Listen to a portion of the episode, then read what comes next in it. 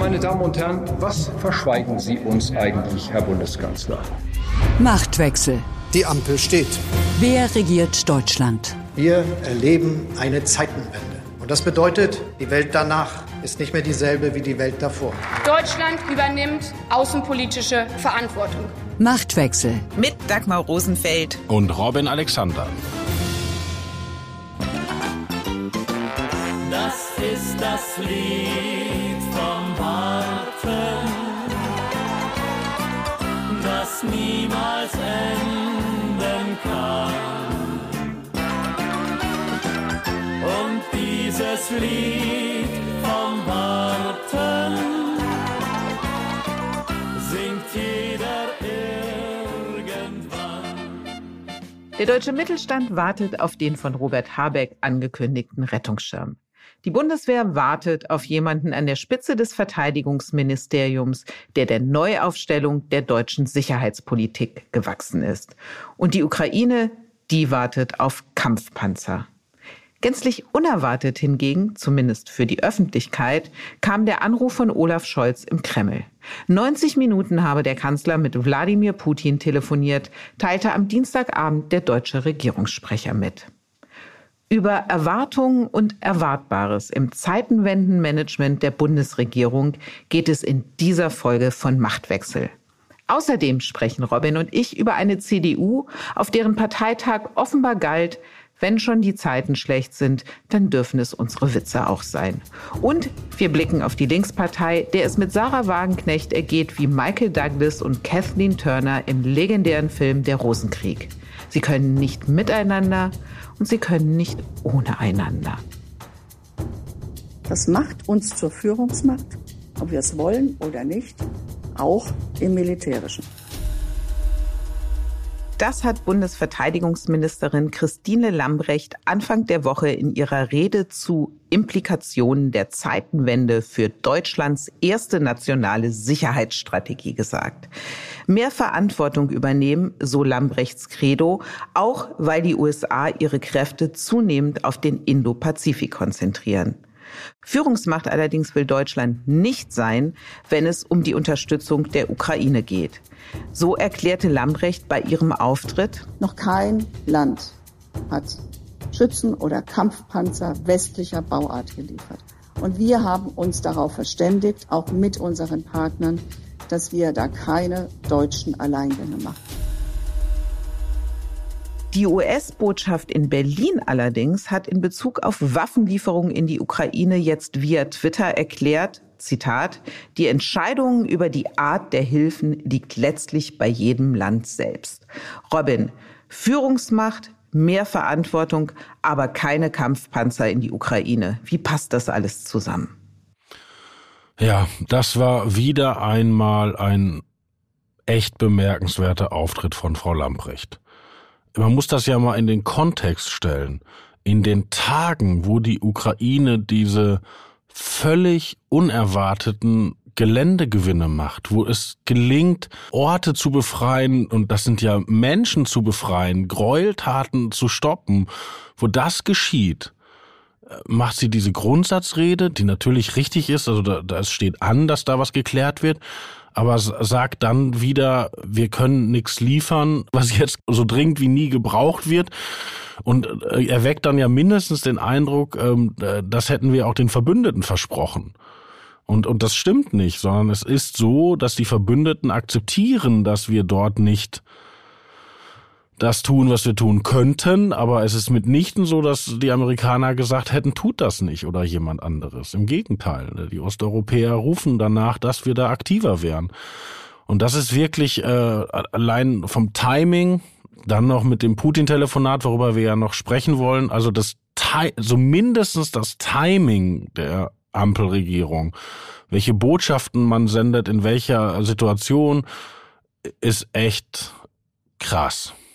Es ist ja auch so, dass die Erklärungen von deutscher Seite zum Umfang der Waffenlieferungen sehr variantenreich sind. Also ein beliebtes Argument, was wir ja immer wieder gehört haben, ist, es ist nichts da, was wir noch abgeben könnten.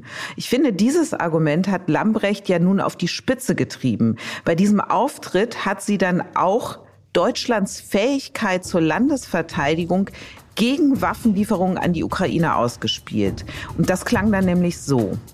Ich bin deutsche Verteidigungsministerin und ich habe einen Amtseid, Amtseid geschworen und dem fühle ich mich auch verpflichtet. Und deswegen ist es nicht so einfach zu sagen, na, wir riskieren hier jetzt mal, dass wir nicht handlungsfähig sind, die Landesverteidigung, weil wir alles abgeben. Nein, das mache ich nicht.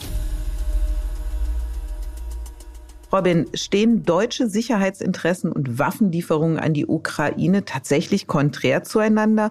Oder ist es doch nicht vielmehr so, dass Waffenlieferungen im deutschen Interesse sind, zumal es doch von Seiten der Bundesregierung immer wieder heißt, die Ukraine verteidige auch unser demokratisches Wertesystem? Ja, selbstverständlich. Und Frau Lamprecht hat ja das Argument auch schon wieder gewechselt, weil bisher hieß es ja immer, die Bündnisverteidigung ist, ist nicht gesichert. Jetzt hat, ist sie auf Landesverteidigung gegangen. Das ist wirklich das ist nicht gut, wie sie das macht, um das Mindeste zu sagen. Also bisher hieß es ja, wir können nichts abgeben, weil wir dann unsere NATO-Verpflichtungen nicht einhalten, ja. Und, und da kommt es natürlich vor allen Dingen auf die NATO-Länder an, die als nächste sozusagen von den Russen bedroht wären. Das wären die Balten, in dem Fall die Litauer für die die Bundeswehr ja eine besondere Verantwortung übernommen hat. Jetzt sagt aber der NATO-Generalsekretär, also der Mann, der wirklich darum gehen muss, dass alle ihre NATO-Verpflichtungen erfüllen selbst, der sagt, jetzt geht es um die Ukraine und das ist wichtiger, als dass wir jetzt alles vorhalten. Also ich glaube, es hat ein grüner Abgeordneter gesagt, ähm, die Freiheit wird gerade nicht auf deutschen Truppenübungsplätzen verteidigt, sondern in der Ukraine. Und dass Frau Lamprecht jetzt wieder damit kommt und das dann auch noch mit ihrem Amtseid in diese Pathos-Ebene zieht, Mann, Mann, Mann. Ein Widerspruch innerhalb der Ampelkoalition ist doch, dass die Grünen für mehr Waffenlieferungen in die Ukraine sind, aber grundsätzlich, was Waffenlieferungen angeht, in die Welt restriktiv, wohingegen Lambrecht ja in ihrer Rede erklärt hat, dass man gerade was diese Restriktionen angehe, Deutschland diese lockern müssen. Das gehöre auch dazu, eine Führungsmacht zu sein.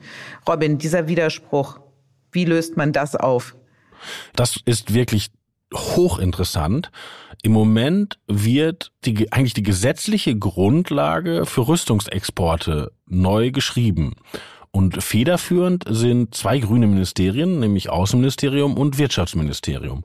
Und Frau Lamprecht hat in ihrer Rede quasi eine Intervention gemacht. Bitte macht das nicht zu restriktiv.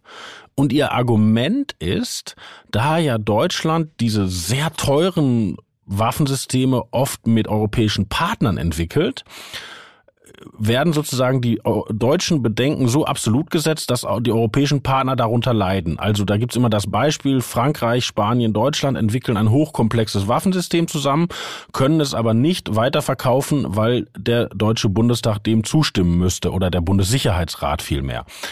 Und da gibt's immer das Argument, eine deutsche Schraube reicht, um jedes System sozusagen unverkäuflich zu machen. Und Frau Lambrecht wünscht sich also prinzipiell ein etwas lockeres Verhältnis zu Rüstungsexporten. Konkret in die Ukraine will sie aber weniger liefern. Und bei den Grünen ist es gerade umgekehrt. Die wollen konkret jetzt schnell der Ukraine helfen, prinzipiell aber den Deckel draufhalten. Und tatsächlich, wenn man sich so anguckt, wohin sich die Rüstungsexportpolitik der großen Koalition entwickelt hatte in den vergangenen Jahren, da gibt's ja wirklich große Fragezeichen. Also warum sind die Waffen, die die Ukraine immer schon haben wollte, da gab's zum Beispiel mal Fregatten, die wollte Annegret Kamp-Karrenbauer den äh, schicken, die damalige CDU-Verteidigungsministerin und die SPD hat sie gestoppt. Also in die Ukraine haben wir nicht geliefert, aber in so ein Land wie Ägypten, wo ein General Sisi der Boss ist und man befürchten muss, dass er seine Panzer auch irgendwann zur Aufstandsbekämpfung einsetzt, da haben wir dicke geliefert. Also deshalb finde ich, ist es eigentlich eine intelligente Debatte, die geführt werden muss. Allerdings wird sie gerade in einer interessanten Rollenverteilung geführt. Und ist abzusehen, dass die Grünen sich bewegen werden, was die Rüstungsexporte angeht und die Restriktionen? Das glaube ich nicht, weil die Grünen haben im Bezug auf Waffen ihrer pazifistischen Herkunft und ihrer Parteibasis schon eine große, große Menge zugemutet. Ich glaube auch, dass die Lösung dort anders liegen müsste, weil weder kann man sagen, die Deutschen gehen jetzt auf eine französische Exportpolitik, die sind da nämlich äh, haben da sehr wenig äh, Bedenken, alles Mögliche an alle möglichen bösen Menschen zu liefern. Äh, noch kann es dabei bleiben, dass sozusagen der Bundessicherheitsrat europäische Projekte stoppen kann. Da muss es eine Lösung irgendwo in einer pragmatischen, intelligenten Mitte geben. Du hast es eben schon angesprochen, dass Olaf Scholz mit Putin telefoniert hat. Und in dem 90-minütigen Gespräch habe Scholz darauf gedrungen, so teilte es dann später sein Regierungssprecher mit, dass es so schnell wie möglich zu einer diplomatischen Lösung kommen müsse. Diese Lösung müsse auf einem Waffenstillstand, einem vollständigen Rückzug der russischen Truppen und der Achtung der territorialen Integrität und Souveränität der Ukraine basieren. Robin, welche Bedeutung haben Scholz Worte? Welche Bedeutung hat dieses Telefonat? Das wissen wir nicht und ich würde zu einer vorsichtigen Interpretation raten. Also man muss sich da wirklich sehr zusammensuchen, was überhaupt an Informationen da ist. Also was wir zum Beispiel nicht wissen ist, ob Olaf Scholz um dieses Telefonat gebeten hat oder Wladimir Putin. Was wir wissen ist, dass Olaf Scholz vorher mit Zelensky telefoniert hat. Also er vermeidet bewusst den Eindruck, richtigerweise, dass es dort eine Diplomatie über die Köpfe der Ukraine hinweg gibt. Und dann kann man eine sehr kurze Inhaltsangabe lesen, die das Bundespresseamt veröffentlicht hat und eine etwas längere, die der Kreml veröffentlicht hat. Und wenn man das liest, was der Kreml schreibt, da, da stehen wieder echt dicke Lügen drin, aber da wird unter anderem auch auf diesen Getreidedeal rekurriert. Und Putin war in dieser Woche bei einem, einer Veranstaltung, die heißt Östliches Wirtschaftsforum und hat dort sehr hart über diesen Getreidedeal gesprochen. Die Hörer erinnern sich bestimmt, dass es diese von Recep Tayyip Erdogan vermittelte Kompromiss gewesen, dass wieder Schiffe über das Schwarze Meer Getreide aus der Ukraine rausbringen, das dann vor allen Dingen ähm, Hungersnöte in Afrika und Asien verhindern kann. Und Putin hat jetzt gesagt, dort wäre Russland äh, sozusagen über den Leisten gezogen worden und dieses Getreide würde vor allen Dingen in die EU gehen, was wieder eine Lüge ist. Aber tatsächlich, wenn sozusagen die Russen den Getreidedeal zur Disposition stellen, ich formuliere konjunktivisch, weil man kann es nicht sicher wissen, dann wäre es natürlich völlig richtig, dass Scholz den Telefonhörer abnimmt. Das, das ist richtig. Deshalb finde ich, dass die sprechen, ist nicht verkehrt, auch wenn vielleicht vom Kreml die Absicht ist, das Bild der ukrainischen Erfolge ein bisschen zu vernebeln. Aber ich finde, das, das muss Scholz tun. Da, da muss er den Hörer abnehmen, das ist richtig. Die ukrainischen Erfolge haben auch dazu geführt, dass die Grünen in der Koalition nochmal den Druck erhöhen, was Waffenlieferungen angeht. Die Grünen-Parteivorsitzende Ricarda Lang hat Anfang der Woche Folgendes erklärt. Die aktuellen Entwicklungen zeigen, westliche Waffensysteme können einen offenkundigen Unterschied machen. Und ich bin der Überzeugung, die Zeit der Zögerlichkeit muss vorbei sein. Es muss mehr geliefert werden. Alle in der Regierung wissen das, auch die Sozialdemokratie. Ob die Sozialdemokratie das weiß, daran sind doch Zweifel angebracht. Welche Ängste sind es, die die deutsche Regierung treiben, nicht nachzulegen, was die Waffen angeht und vor allem was Kampfpanzer angeht? Das Seltsame ist ja, es ist ja geliefert worden. Es ist ja gar nicht so, dass Olaf Scholz gar nichts geliefert hätte. Also wenn man sich das Material konkret anguckt, 24 Flakpanzer Gepard, diese Fliegerabwehrraketen Stinger, die Strelas, die Panzerhaubitze 2000 und, und, und. Also diese Erfolge der Ukraine sind ja auch mit deutschem Material möglich gewesen. Also es ist ja nicht so, dass materiell nichts passiert, aber es gelingt immer wieder dieser Regierung den Eindruck zu erwecken, dass sie halt als Letzte reagiert. Und jetzt haben wir das doch schon wieder. Wir haben wieder, wie wir schon einmal erlebt haben, Grüne und FDP rühren sich. Wir haben einen CDU-Vorsitzenden Friedrich Merz, der auf dem Parteitag sehr geschickt Druck macht. Wir haben die Verbündeten, die mit Zaunpfählen winken. Also wieder wird sich Scholz bewegen müssen und er nimmt wieder in Kauf, dass er da als Getriebener dasteht. Und das ist interessant, warum er das tut. Weil ich glaube nicht, dass ihm dieser Fehler ein zweites Mal passiert. Das ist ihm ja schon mal passiert. Der Bundestagsbeschluss zu den schweren Waffen, den hätte Scholz sich gerne erspart und Merz hat so viel Druck gemacht, dass es schließlich die Ampel machen musste, sonst wären Grüne und Liberale in dieser Frage einfach übergelaufen zur CDU. Jetzt passiert es Scholz wieder und ich glaube nicht, dass er, das, diese Gefahr nicht sieht, sondern ich glaube, dass er einfach der Bevölkerung tatsächlich das Bild vermitteln will, ich bin bei den Waffen nicht vorne dran, weil er glaubt, dass in der Bevölkerung dazu eine zumindest in Teilen der Leute eine andere Einschätzung ist, als die wir beide zum Beispiel gerade artikulieren. Aber sind die Erfolge, die die Ukraine jetzt erzielt hat, nicht geradezu eine Verpflichtung, mehr zu liefern?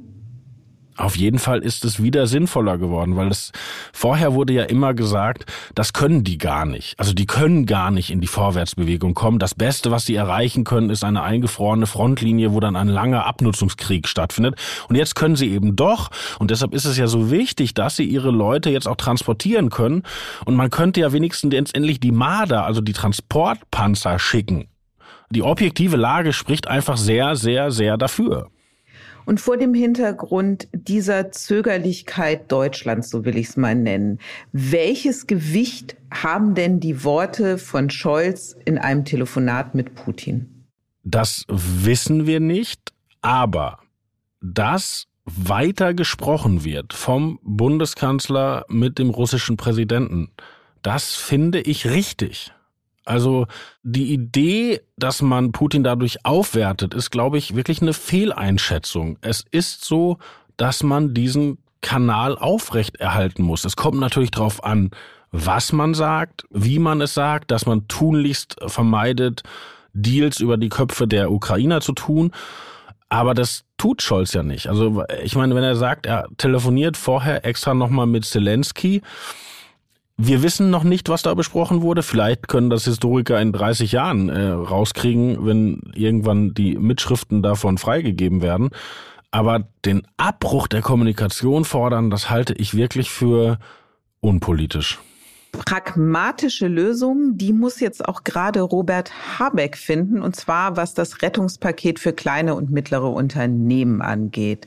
Dabei hat er bereits angekündigt, sein sogenanntes Energiekostendämpfungsprogramm das bisher nur für große Unternehmen gilt, die wiederum aus einer energieintensiven Branche kommen und noch im internationalen Wettbewerb stehen, ausweiten zu wollen. Nämlich auch für kleinere und mittlere soll das gelten. Allerdings, so hat Habeck es nun verlauten lassen, wird es noch wenige Wochen dauern, bis die Details zu diesem Hilfsprogramm stehen. Da ist die Frage, ob kleinere Betriebe wie die so gern zitierte und angeführte Bäckerei diese Zeit überhaupt noch haben. Und die Frage ist doch, erleben wir hier jetzt einen Wirtschaftsminister, den die Kritik der vergangenen Wochen zum Zögerer und zum Zauderer gemacht hat? Oder hat er einfach dazugelernt? Auf jeden Fall ist er damit spät dran das ist ja eh bemerkenswert, dass diese Ampelentlastungspakete sehr auf den individuellen Konsumenten und auf die Familien zielen, was ja nicht falsch ist, aber tatsächlich diese kleinen Unternehmen echt vergessen haben, ne? Das, das ist so. Da ist eine, glaube ich, eine falsche Prioritätensetzung drin gewesen. Und nun ist es wirklich nicht einfach, was der Habeck da vor sich hat. Und die Fra interessante politische Frage ist, hat er überhaupt die Leute, die das für ihn aufschreiben können oder ausdenken können? Weil das sind ja echt komplexe Sachen, die handwerklich politisch anspruchsvoll sind. Und Habeck hat ein Wirtschaftsministerium übernommen, was in der Bundesregierung schon lange nicht mehr einen guten Ruf hatte, hat dann extrem die Leitungsebene ausgetauscht und hat sich mit Leuten umgeben, die ihr ganzes Leben eigentlich für die Energiewende gearbeitet haben, also die im Think Tank Agora waren und die, die sozusagen viel mit Klima vorhatten, aber nicht aus der klassischen Wirtschaftspolitik kommen. Und dann hat Habeck ja noch das wahnsinnig Interessante, dass er durchblicken hat lassen, dass er im Wirtschaftsministerium eine Russland-Connection vermutet und gegen zwei Beamte ermittelt ja sogar der Verfassungsschutz. Auch interessant, dass das bekannt wurde. Also da glaube ich, hat man eine Führungsebene, die in sich sehr verschworen ist, aber deren Projekt immer die äh, Energiewende war und die Klimapolitik und nicht die klassische Wirtschaftspolitik. Und man hat sozusagen einen breiten Körper des Ministeriums, der frustriert ist. Und diese Leute zusammen müssen jetzt ganz schnell ganz wichtige Gesetze aufstellen. Na, hoffentlich klappt das. Was die Energiepolitik angeht, da haben ja jetzt die AKW-Pläne des Energie- und Wirtschaftsministeriums auch noch mal richtig einen drüber gekriegt und zwar von den Wirtschaftsweisen. Die haben gesagt, dass der Reservebetrieb von zwei AKWs bis Mitte April kommenden Jahres nicht zielführend ist und er Kosten verursacht, aber uns den Nutzen nicht bringt. Die nächste Klatsche für Habeck? Ja, aber hallo. Also vor allen Dingen war es ja nicht nur eine Einzelmeinung, sondern alle fünf Wirtschaftsweisen schreiben einen gemeinsamen Aufsatz in, bei den Kollegen von der FAZ, wo drin steht, dass die AKWs doch unbedingt weiterlaufen müssen mit den äh, bekannten Argumenten. Und ich finde wirklich, dass Habeck da auf immer dünneres Eis gerät. Er hat diesen Kompromiss gemacht mit dieser diese seltsame Idee, die erst abzuschalten, aber dann zwei von dreien bereit zu halten, äh, wenn es doch knapp wird. Und das ist ja erkennbar ein Kompromiss mit seiner eigenen, mit dem linken Parteiflügel. Und das Fachpublikum schüttelt den Kopf und ich finde auch zu Recht. Da gibt es ja die Wirtschaftsweise Veronika Grimm, die in die Rolle einer, einer öffentlichen Intellektuellen rutscht und ich finde das sehr gut macht, auch im Fernsehen ja sehr deutliche Interviews dazu gibt. Und da möchte ich den Grünen zurufen, ihr wolltet doch immer sichtbare Frauen in Führungspositionen, jetzt habt ihr da eine Brillante, dann hört doch auf sie. Im Hinterzimmer. Am Wochenende war CDU-Parteitag in Hannover und dort war eine CDU zu erleben, die nach dem Prinzip agiert hat, wer bin ich und wenn ja, warum. Da brachten Friedrich Merz und Markus Söder die Delegierten mit grünen Bashing zum Johlen. Sie lasen Passagen aus Habecks Kinderbüchern vor und witzelten über Anton Hofreiters Frisur. So entzückt die Parteiseele offenbar ist, wenn es gegen die Grünen geht, so sehr wanzt sich die Partei in ihren Beschlüssen an grünen Mainstream ran. Wenn es zum Beispiel um Gleichstellung und soziale Wohltaten geht. Robin, du warst ja in Hannover vor Ort. Wie hast du denn den Parteitag erlebt? Du beschreibst ja den Konflikt der Union genau richtig. Die Union steht vor dem interessanten Phänomen, dass sie absehbar an die Macht nur zurückkehren kann mit den Grünen. Weil es wird schwarz-grüne oder grün-schwarze Koalitionen geben, die die Ampel ablösen, sonst macht die Ampel einfach weiter. Und in den Ländern ist es ähnlich. Das haben auch alle kapiert bei der CDU. Und gleichzeitig sind die Grünen eigentlich der weltanschauliche Hauptgegner geworden, weil die Sozialdemokratie Olaf Scholz hin, Olaf Scholz her ähm, ja da ein ziemlicher Ausfall ist und der linke Mainstream eher grün tickt. Das heißt also, man muss sich mit diesen Leuten politisch auseinandersetzen, ohne die Anschlussfähigkeit zu verlieren. So, und ich finde, bei diesem Parteitag haben sie gezeigt, wie es genau nicht geht, weil sie haben die wirklich heftig beschimpft und ehrlich gesagt es ist doch völlig egal, was Hofreiter für Haare hat. Der will den Kram in die Ukraine liefern, den die brauchen. Und das ist doch anzuerkennen. Und ich habe auch noch nie verstanden, was daran skandalös sein soll, dass Robert Habeck und seine Frau, als sie mit vier kleinen Kindern zu Hause saßen, ihr Geld mit Kinderbüchern und Übersetzungen von Shakespeare aus dem Englischen verdient haben. Was ist denn daran schlimm? Die ja wahrscheinlich sogar Steuern gezahlt. Also das ist, also da, da wird gebasht ohne Sinn und Verstand.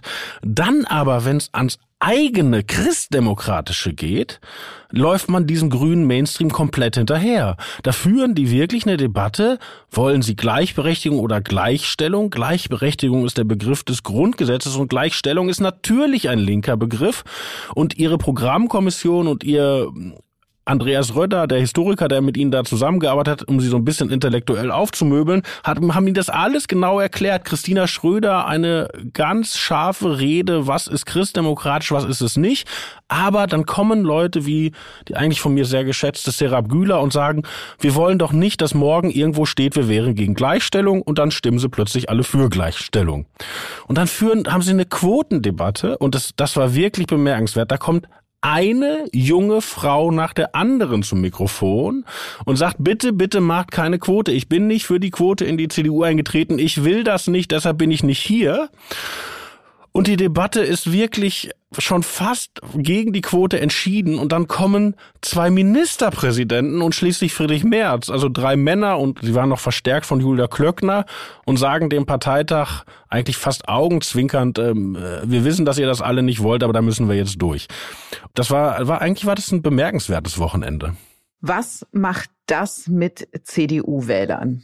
Ich glaube, dass die CDU hofft, dass das die Wähler nicht erreicht. Deshalb haben die ja die, ähm, die Quotendebatte auf Freitagabend gelegt, damit das keine Wochenendzeitung mehr erreicht. Außer natürlich die WAMS, weil wir haben am Samstag aktualisiert und ähm, hoffen, dass da über anderes gesprochen wird. Aber tatsächlich ist das so, diese Partei weiß gerade nicht, wer sie ist. Also jahrelang haben die sich ja erzählt, Frau Merkel repräsentiert uns nicht richtig und wir wollen CDU pur. Und jetzt ist Frau Merkel weg und sie wissen eigentlich gar nicht mehr, was CDU pur ist. Dafür stand ja eigentlich immer Friedrich Merz. In den hat man das ja alles rein projiziert. So ein bisschen auch, es wird dann wieder, wie es früher einmal gewesen ist. Eine selbstbewusste Partei, nah an der Wirtschaft, konservativ in ihrem Denken. Hat Merz das komplett geräumt, dieses Feld? Na, einmal war er da sowieso eine Projektionsfläche für unerfüllte Sehnsüchte, weil in seiner aktiven Zeit vor 20 Jahren war er ja gar nicht ein Konservativer. Also er war ja jemand, der fürs Leipziger Programm stand, für Wirtschaftsliberalismus. Also eigentlich war er da ja, da war er nicht aus der Zeit gefallen und eigentlich auch nicht auf dem konservativen Flügel. Ich würde sagen, Gesellschaftspolitik hat ihn einfach nie besonders interessiert und tut es jetzt auch noch nicht. Also Merz kann ja etwas, was die CDU verlernt hatte. Ne? Der kann die genaue Attacke, dass der zum Beispiel auf diesem Parteitag sagt, Herr Bundeskanzler, ich hätte längst die Marder mit FDP und Grünen geliefert. Ist genau die richtige Ansage in die Woche, ist, ist eine, ein richtig Wirkungstreffer. Und das kann der. Aber diese Stärken spielt er vor allen Dingen in seiner Funktion als Fraktionsvorsitzender aus. Und ein Parteivorsitzender, der auch sagt, was machen wir denn jetzt hier? Wofür sind wir eigentlich da? Wie stellen wir uns Deutschland in 20 Jahren vor? Was ist denn unser Menschenbild? Da ist er erstaunlich unambitioniert. Die Erkenntnis der Woche. Die Zukunft der Bundestagsfraktion der Linken hängt an einer Frau, die die Linke in eine andere Zukunft führen will, nur wollen die gewählten Fraktions- und Parteispitzen diese Zukunft nicht. Sarah Wagenknecht ist mit ihren Ansichten zu den Konsequenzen des russischen Angriffs auf die Ukraine näher an der AfD als an weiten Teilen ihrer Partei. So erklärte Wagenknecht am vergangenen Donnerstag im Bundestag. Das größte Problem ist ihre grandiose Idee, einen beispiellosen Wirtschaftskrieg gegen unseren wichtigsten Energielieferanten vom Zaun zu brechen. Ja, natürlich ist der Krieg in der Ukraine ein Verbrechen, aber die Vorstellung, die Vorstellung, dass wir Putin dadurch bestrafen, dass wir Millionen Familien in Deutschland in die Armut stürzen und dass wir unsere Industrie zerstören, während Gazprom Rekordgewinne macht. Ja, wie bescheuert ist das denn? Man könnte auch fragen, wie bescheuert ist es, dass die Fraktionsführung Wagenknecht ans Rednerpult gelassen hat. Dass sie es getan hat, kann man durchaus den Fisherman's Friend Moment der Fraktionsvorsitzenden Dietmar Bartsch und Amira Mohamed Ali nennen. Ist Wagenknecht zu stark, seid ihr zu schwach. Die Wagenknecht-Rede hatte in jedem Fall Folgen, nämlich Parteiaustritte, unter anderem den von Ulrich Schneider. Das ist der Hauptgeschäftsführer des Paritätischen Wohlfahrtverbands und einer, der eigentlich Seit an Seit immer mit der Linken gestanden hat. Robin, warum lässt die Linke Wagenknecht gewähren? Aus Angst. Aus Angst. Die, die Angst der linken Fraktionsführung, die Parteiführung sieht es, glaube ich, anders ist, dass die Wagenknecht ihren eigenen Verein aufmacht. Das hat sie ja schon mal versucht in der Flüchtlingskrise. Da hat sie ja diese große Demonstration organisiert und damals hatte sie keinen Zulauf und jetzt sieht sie wieder die Chance, die Unmut und den, die Angst in der Bevölkerung auf ihre Mühlen zu lenken. Und äh, das geht ja bis dahin, dass Leute im Wagenknecht-Umfeld von Konkurrenzkandidaturen bei der Bundestagswahl fabulieren. Und die linke Fraktionsführung hat einfach Angst vor dieser Spaltung. Es ist allerdings das klassische Selbstmord aus Angst vor dem Tod, weil das, was die Linke bis jetzt war, äh, geht ja auch kaputt. Es ist nicht nur Ulrich Schneider, der für die wahnsinnig wichtig ist, es ist genauso der Abgeordnete Fabio De Masi, der, also bis zur letzten Bundestagswahl war der Abgeordneter hochbegabt, total verdienstvoll in, in der Cum-Ex-Affäre, in der, in der Aufklärung da und der zusammenarbeitete mit Grünen und FDP in der Opposition. Also äh, wenn man sich einen linken Abgeordneten malen würde, dann wäre der das. Der hat am äh, Montag auch gesagt, ihm reicht's. Also die Linke verliert die Anschlussfähigkeit in jeden seriösen Teil dieser Gesellschaft. Die Angst, die die Fraktionsspitze umtreibt, ist aber auch eine sehr reale. Es heißt, dass es mehrere Fraktionsmitglieder gibt, die auf Wagenknecht-Linie sind. Und es reichen ja allein drei Austritte aus der Fraktion, damit die Partei ihren Fraktionsstatus verliert. Was also ist da jetzt zu erwarten in den nächsten Tagen? Ist dieser Konflikt überhaupt zu klären? Der hätte längst geklärt werden müssen weil man kann ja nicht äh, einerseits äh, versuchen, grüner zu sein als die Grünen und andererseits AfD-Reden halten. Also das, das, das kommt ja vorne und hinten nicht zusammen. Und äh, Dietmar Bartsch, der ja sozusagen der letzte aus der Riege der ehemaligen SED-Reformer ist, hat das gemacht, was er immer gemacht hat. Formelkompromisse befrieden, äh, handwerklich geschickt, versuchen verschiedene Interessen zu bedienen. Aber es braucht jetzt einfach auch mal eine inhaltliche Klärung bei denen. Auch um den Preis am Ende keine Fraktion mehr sein zu können. Ja, aber die sind es doch so auch nicht. Also eine Wagenknecht hält dann Rede im Bundestag, wird gefeiert von der AfD und dann schwenkt die Kamera rüber zu den Reihen der Linkspartei und da klatscht genau die Hälfte und die andere Hälfte der Abgeordneten sieht aus, als wäre gerade jemand vor ihren Augen gestorben. Bemerkenswert ja, dass auch Bartsch und Ali geklatscht haben, ne? Naja, weil sie, die, die Macht von Dietmar Bartsch resultiert aus einem Kompromiss mit dem Wagenknecht-Lager. Man sprach da immer von Wagenbartsch in deren Kreisen. So. Und äh, ich meine, wen haben die schon alles verloren? Äh, Stefan Liebig, einer der Leute, die natürlich nicht aus unserer Perspektive, aber aus linker Perspektive eine rationelle Außenpolitik versucht hat. Der gesagt hat, lass uns runterkommen von dem Anti-Amerikanismus, lass uns runterkommen, dass wir jedem Hugo Chavez und sonstigen blöden Diktator im Süden der Welt um den Hals fallen, nur weil er sagt, die Amis sind böse der ist, ist auch geflohen in der letzten Legislaturperiode. Oder äh, selbst, die haben die Abgeordnete Evrim Sommer verloren, die jetzt äh, für die SPD arbeitet, die für sie ein ganz wichtiges Bindeglied war in die kurdische Community, die für die Linkspartei immer eine Rolle gespielt hat. Also die, die haben einfach, äh, um die Irren zu halten, verlieren sie immer mehr Vernünftige.